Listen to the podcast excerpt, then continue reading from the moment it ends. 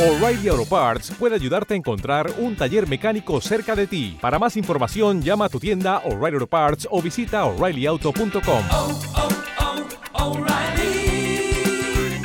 oh, Parts.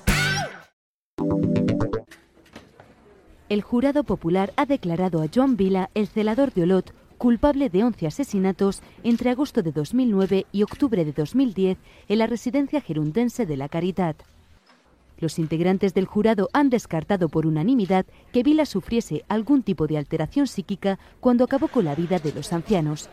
Era uno de los argumentos de su defensa que le hacía pensar que los crímenes estaban moralmente bien, aunque legalmente no era lo correcto.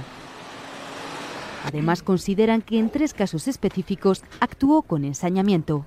Les causó un sufrimiento innecesario al obligarles a ingerir líquidos cáusticos. El veredicto incluye un atenuante de confesión. Cree que la declaración de Vila fue relevante para imputarle las muertes. La decisión de los nueve miembros del jurado suscribe las peticiones del fiscal que pide para el acusado 194 años de prisión. Ahora será el tribunal profesional el que redacte la sentencia y decida la pena para el celador de Olot. ¿Te está gustando este episodio? Hazte fan desde el botón Apoyar del podcast de Nivos.